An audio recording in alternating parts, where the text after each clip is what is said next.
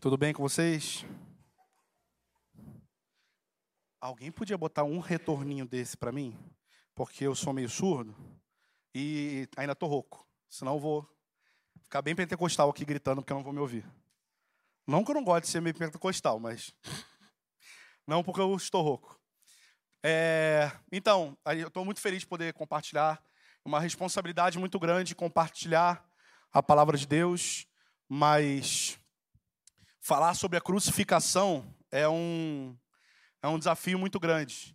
Quanto essa semana eu preparava essa mensagem, um temor muito grande vinha no meu coração sobre é, relembrar a obra é, de Jesus na cruz e a expressão do amor dele por nós na cruz.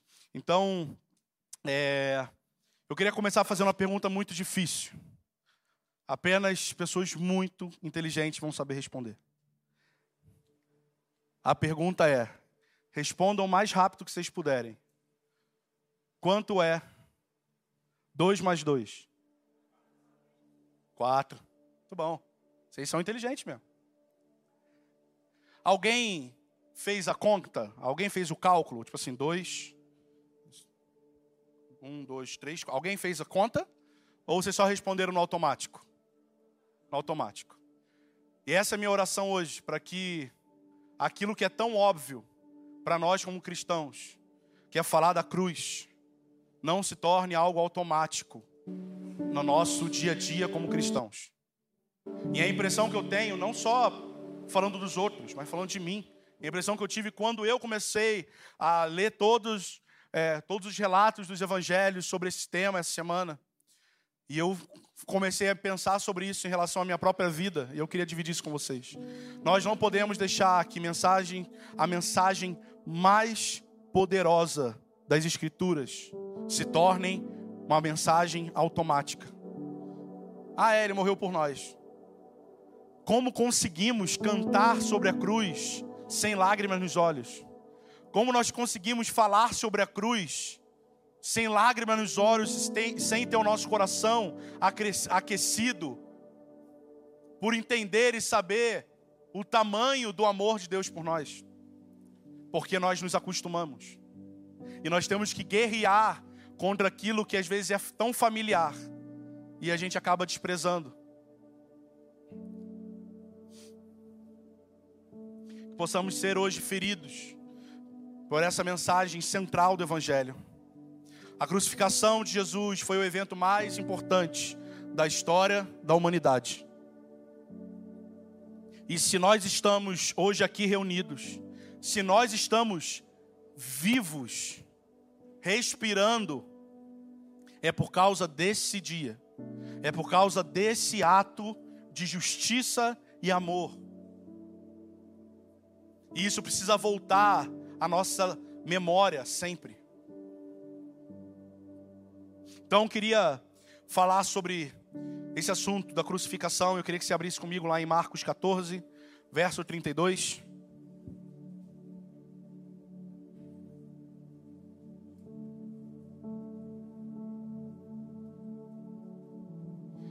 Nós vamos é, pegar a partir desse texto e quando nós vemos todo o relato de tudo que aconteceu antes, tem tantas coisas que nos saltam aos olhos e nos chamam, chamam a atenção, e cada vez que nós lemos, algo diferente vem saltando aos nossos olhos.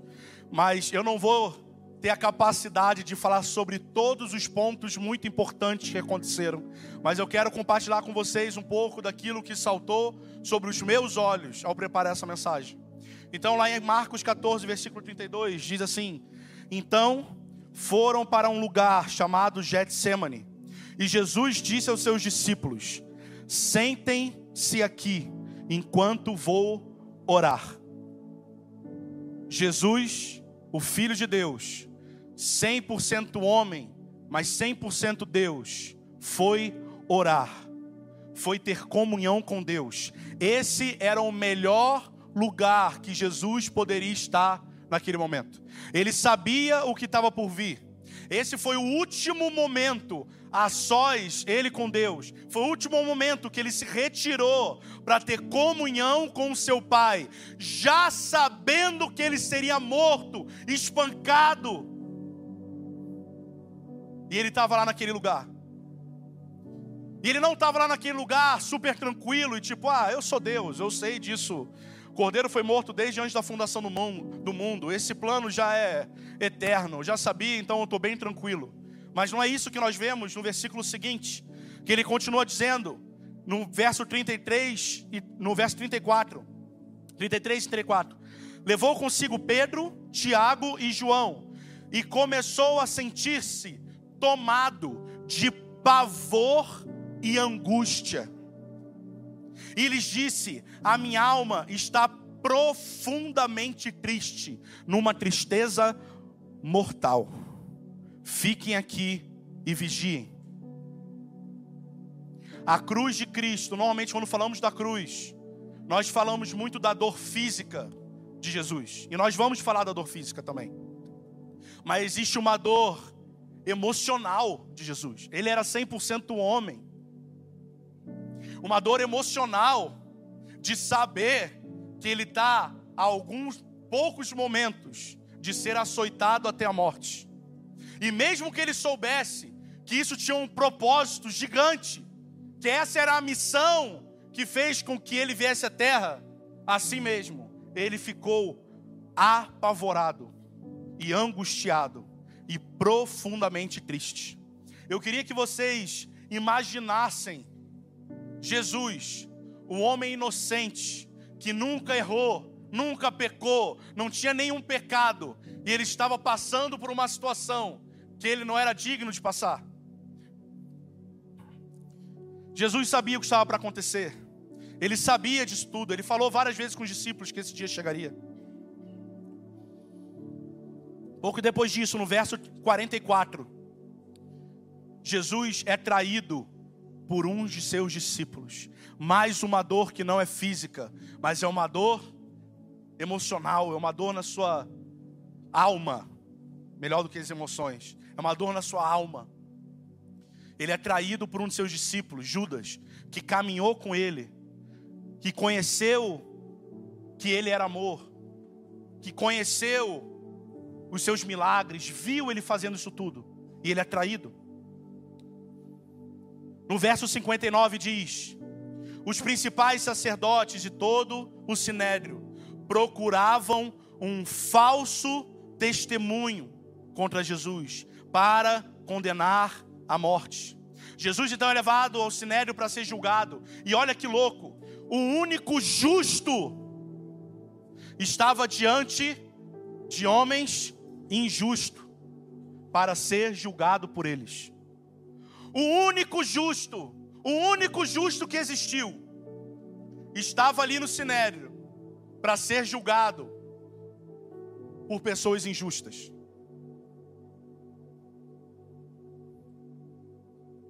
Quem aqui já sofreu injustiça? Um comentário, um falso testemunho sobre você. Qual é a sua reação? Você quer se defender? Você quer responder? No Instagram tá cheio de hater, tá cheio de abençoado que quer criticar qualquer coisa e fala Deus é bom. Aí o cara vai lá e comenta: Não, Ele é ótimo. É o prazer da discordância para poder ser visto ali como um grande intelectual e mais profundo ainda. E aí na hora, assim, eu vou responder. Eu vou responder, eu vou responder. Aí chega na hora, você não vou não. Só que a diferença é que eu sou injusto também. Eu sou pecador também. E mesmo que eu não esteja caindo naquele erro que a pessoa te acusou, eu tenho um monte de erro. Agora imagina Jesus sendo julgado por pessoas injustas, sendo ele o único justo. Versículo 67. Viram-lhe no rosto e deram-lhe socos. Jesus começa então a ser humilhado, ainda antes mesmo de ser condenado. Logo depois, Jesus é negado três vezes por Pedro um dos seus discípulos mais próximos. E imagina a dor e o sofrimento. Só até aqui nós já vimos Jesus com pavor, angustiado, traído, julgado por injusto, cuspido, tendo recebido socos e negado três vezes pelo seu próprio amigo e discípulo Pedro. E Marcos 15, 15, continuando, diz assim: Então Pilatos, querendo agradar a multidão, soltou Barrabás. Então Pilatos, querendo agradar a multidão, soltou Barrabás. E tendo mandado espancar Jesus, entregou-o para ser crucificado. Pilatos manda que espanquem e crucifiquem. Eu não sei se você sabe, mas existem os quatro níveis mais terríveis de penas de morte em Roma naquela época. O quarto tipo mais doloroso era decapitação. O terceiro era ser lançado perante animais selvagens para ser devorado vivo. A segunda pior forma era ser queimado vivo. E a primeira e mais terrível de todas era ser crucificado. Eu queria ler para vocês a descrição de como era uma crucificação em Roma. Preste atenção. A crucificação era destinada a infligir a quantidade máxima de vergonha e tortura à vítima.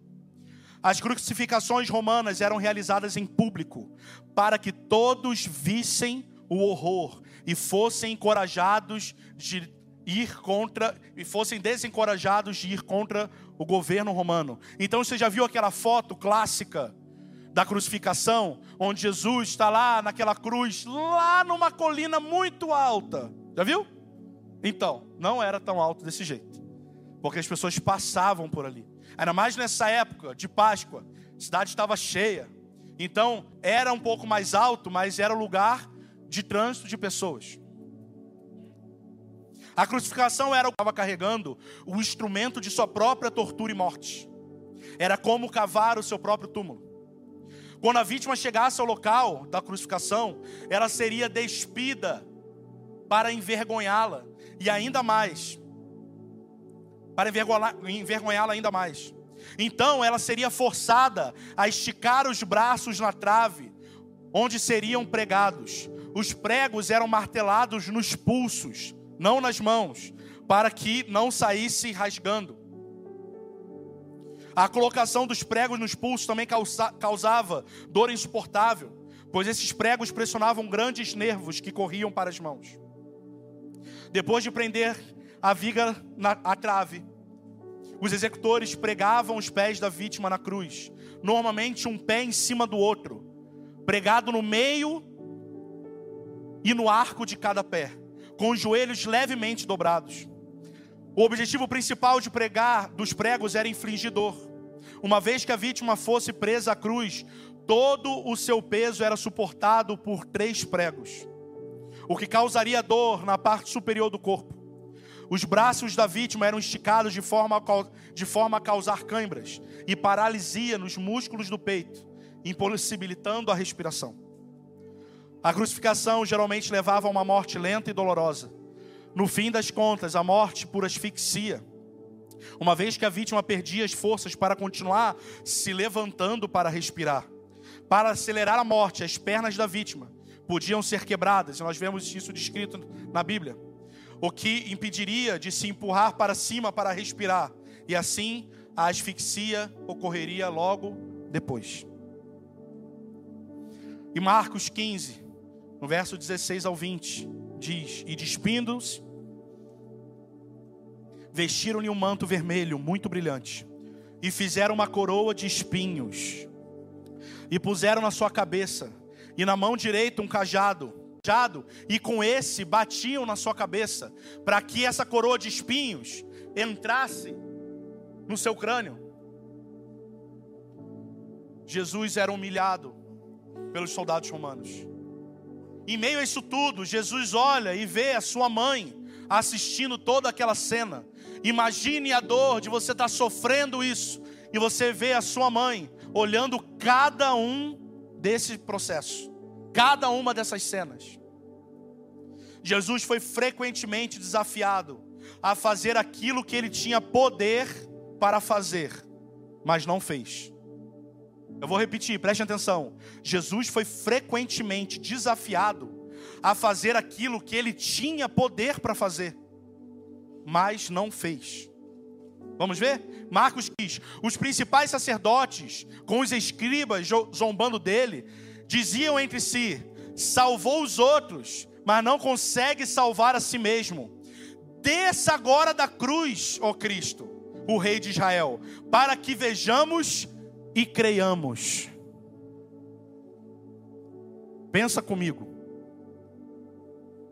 Como que nós não ficaríamos tentados de responder a essa provocação, se nós tivéssemos o poder que Jesus tinha para fazer isso? Ele podia mesmo falar: Ah, é? Vocês vão crer? Então tá bom, estou aqui. Desci dessa cruz. Ele podia ou não podia?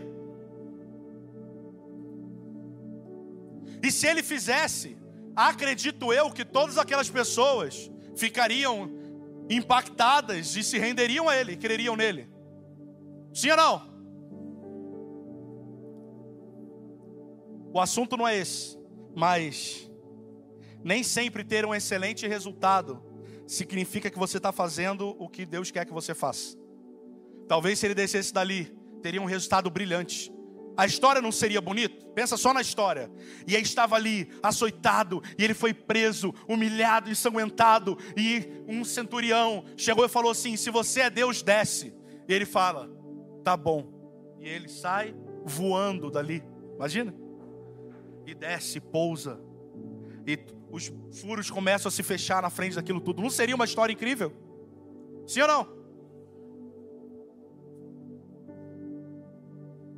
Marcos 15, 29 e 30, mais uma vez. E os que passavam insultavam, balançavam a cabeça e dizia: Ah, tu que destrói o santuário em três dias e o reedificas, salva a ti mesmo descendo da cruz. Lá em Lucas 22, 64, e vendando-lhe os olhos, feriram no rosto. Pensa, vendaram os olhos de Jesus, feriam seu rosto e diziam: Você não é o Messias? Então, desculpa, e diziam: profetiza quem que te feriu. Ele saberia quem feriu ele mesmo com o olho fechado? Olha quantas vezes ele foi tentado em fazer aquilo que ele tinha poder para fazer. Lucas 23, 39. Um dos criminosos que estavam crucificados ali insultava Jesus, dizendo: Você não é o Messias? Então salve a você mesmo e a nós também. Olha Quantas frases que talvez se fôssemos nós ali, a gente falar, é, então vou fazer. Tu vai ver. Mas por que Jesus não fez aquele, aquilo que ele tinha poder para fazer?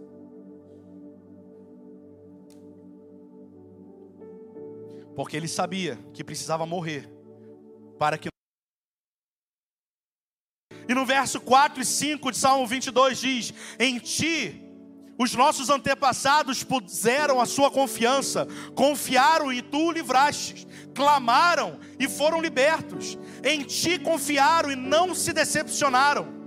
Ele estava dizendo: você nunca abandonou alguém na história, mas agora eu me sinto abandonado. E verso 6, ele diz: Mas eu sou verme, eu sou um verme e não homem, motivo de zombaria e objeto de desprezo do povo. Caçoam de mim todos os que me veem, balançando a cabeça, lançam insultos contra mim, dizendo: Recorra ao Senhor, que o Senhor o liberte, que ele o livre, já que ele quer bem. Mas por que o pai o abandonou? Por que o pai abandonou o filho? Porque nesse momento, ele tomou sobre si todos os pecados do mundo.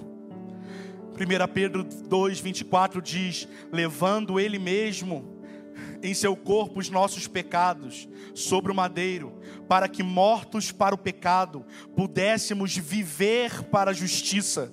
E pelas suas feridas fostes sarados. Naquele momento não havia beleza alguma nele. Lá Isaías 53, 3 diz: Não tinha formosura nem beleza. Quando olhávamos para ele, não víamos beleza alguma para que o desejássemos. Ele carregou todo o pecado e toda a feiura do mundo. Ali, Jesus estava sendo esmagado pela ira de Deus. Gálatas 3,13 diz: Cristo nos resgatou da maldição da lei, fazendo-se maldição por nós, porque está escrito: Maldito todo aquele que foi pendurado no madeiro. Ele foi desamparado para que nós fôssemos amparados. Ele foi golpeado pela lei de Deus para que nós pudéssemos receber a graça. Ele satisfez a completa justiça de Deus, para que agora a salvação fosse então oferecida a nós. Jesus foi desprezado, Jesus foi zombado, cuspido, espancado publicamente, chicoteado, ele foi maltratado, seus amigos dispersados, sua honra quebrada, o seu nome, uma chacota ele foi desfigurado. Em Isaías 52,14 diz que sua aparência estava tão desfigurada que ele se tornou irreconhecível como homem, não parecia um ser humano.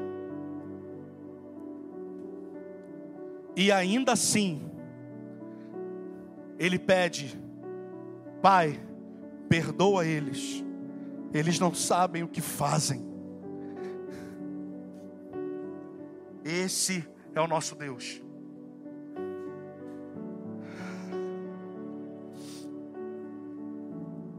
Mas por que todo esse sofrimento?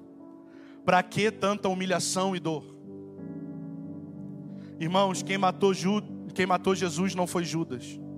Quem matou Jesus não foi Pilatos. Deus matou Jesus. Por quê? Romanos 3,13, 3,23 diz: Pois todos pecaram e foram destituídos da glória de Deus. Em Romanos 6,23 diz que o salário do pecado é a morte. Nós merecíamos morrer. E nós estamos tão acostumados a ouvir isso, que isso não gera mais um senso de desespero nós fomos resgatados das trevas pelo seu amor. Nós pecamos contra Deus, não há um justo sequer, todos pecaram. E Deus é um Deus justo. E quem quebrasse a lei merecia punição, e a punição para quem peca contra Deus era o inferno, era a morte eterna. Essa é a mensagem do Evangelho. Nós merecíamos o inferno.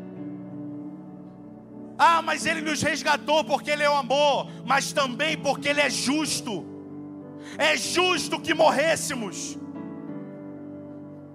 Por isso Ele manda o filho dele, inocente, sem nunca ter cometido um pecado quando nós assistimos na TV o caso de um inocente, de uma criança que morreu como inocente, nós ficamos tocados, isso mexe com a gente, a gente não dorme direito à noite. Mas um inocente morreu para que nós pudéssemos estar vivos. E essa mensagem precisa nos escandalizar.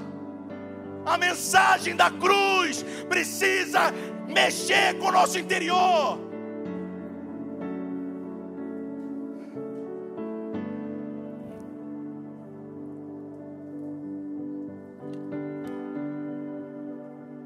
Mas ele foi ferido por causa das nossas transgressões, esmagado por conta das nossas maldades.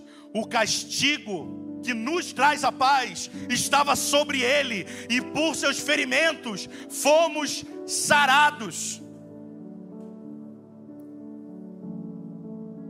A partir do momento então que Jesus morre, nós somos declarados justos.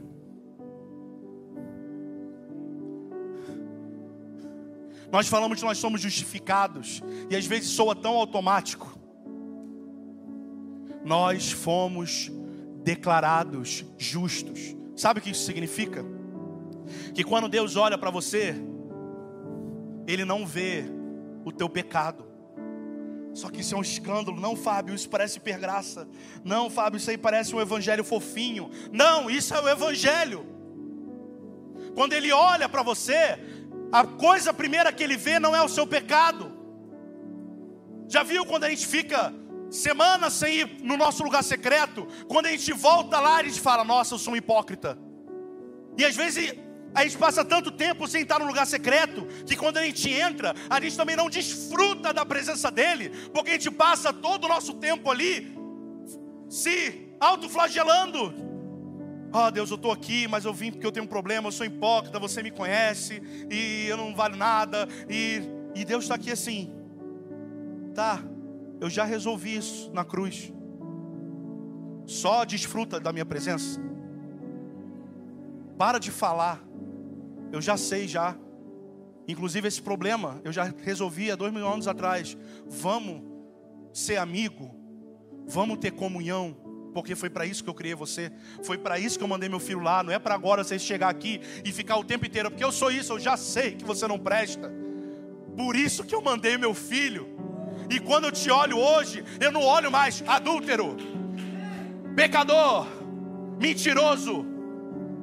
Você cai em pornografia, hein? Que eu sei. Ó, oh, ninguém te conhece não. Mas eu te conheço, tá, seu hipócrita? Tá aí ministrando, mas eu conheço seus pecados. Tá aí pregando, mas eu conheço seus pecados. Que Deus é esse? Quando Ele olha para nós, Ele não te vê, Ele não vê os seus pecados, Ele vê o sangue de Jesus. Por isso que quando Ele te vê, Ele olha e te declara justo. Não, mas eu errei com isso. Eu vejo justiça, é justo. Não, mas eu merecia, merecia. Mas eu já resolvi. Você é justo.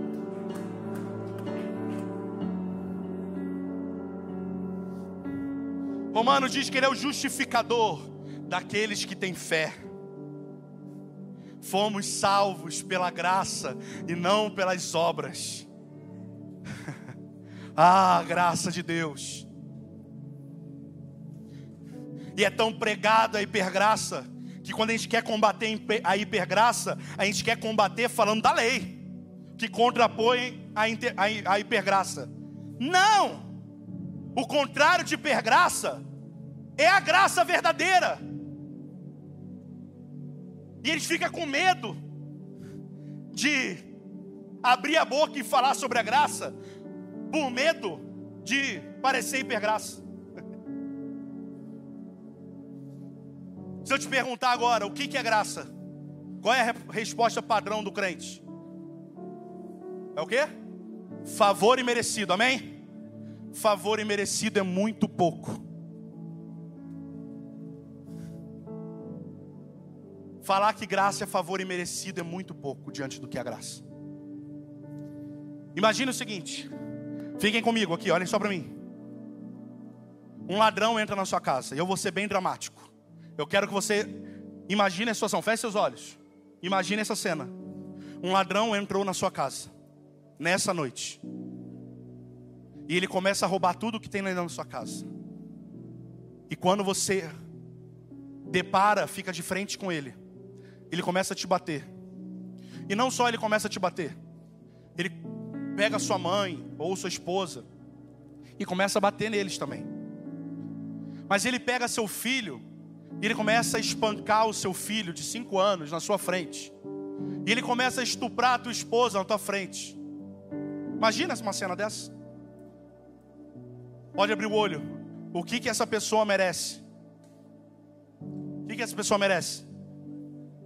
Morte. O pessoal já é mais radical, né? Tecnicamente na lei, ser preso Mas o sentimento é esse. Amém para quem falou. Amém não, também é forte demais, né? Mas eu entendi quem falou que é a morte. É, é a morte. Sabe o que, que é favor imerecido? É você chegar e falar assim: Eu te perdoo e não vou fazer nem queixa. Inconcebível, sim ou não? Já é um escândalo, uma loucura, sim ou não? Isso seria favor imerecido. Esse cara recebeu um favor que ele não merecia. Você perdoou ele, declarou perdão e não vai dar queixa. Só que isso é muito pouco para o que Deus fez por nós. É muito pouco para o que a cruz significou para nós. Graça é muito mais do que isso.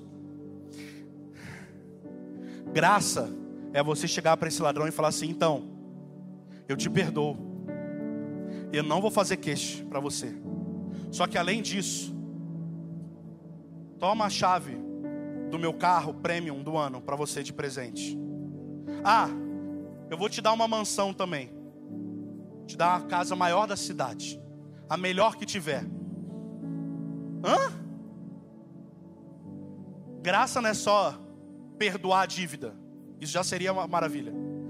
Graça é receber o melhor presente quando a gente merecia o pior castigo. Merecíamos inferno e, e ele poderia apenas, tipo assim, olha, você merecia o inferno, mas eu vou, não vou te mandar para o inferno e você vive aí. Para a gente já estaria bom, favor e merecido, sim ou não? Mas ele não fez só isso. Ele deu o melhor que ele tinha para quem merecia para o inferno, porque pecou contra ele mesmo. Ele envia o filho inocente, e depois ele coloca o Espírito Santo para habitar dentro de você. Graça é o melhor presente, quando se merecia o pior dos castigos. Essa foi a obra da cruz. Tim Keller diz: se você tem uma visão pequena do seu pecado, será pequena. Bonhoeffer diz: uma graça que nos livra da condenação do pecado, mas não do poder do pecado, é uma, é uma graça barata e manca.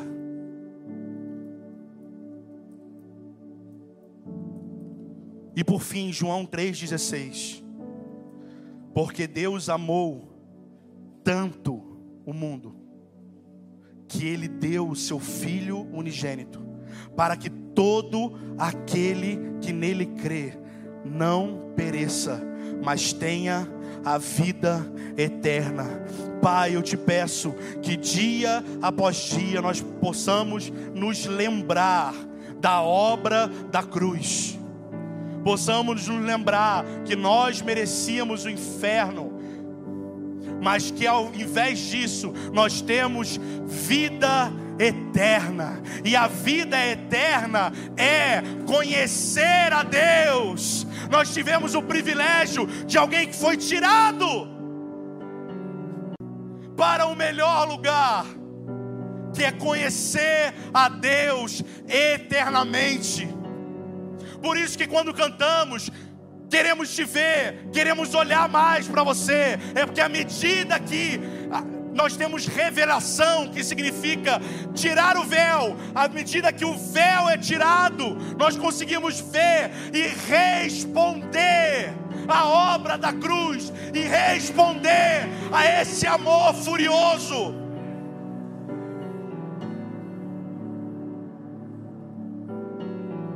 Seus olhos.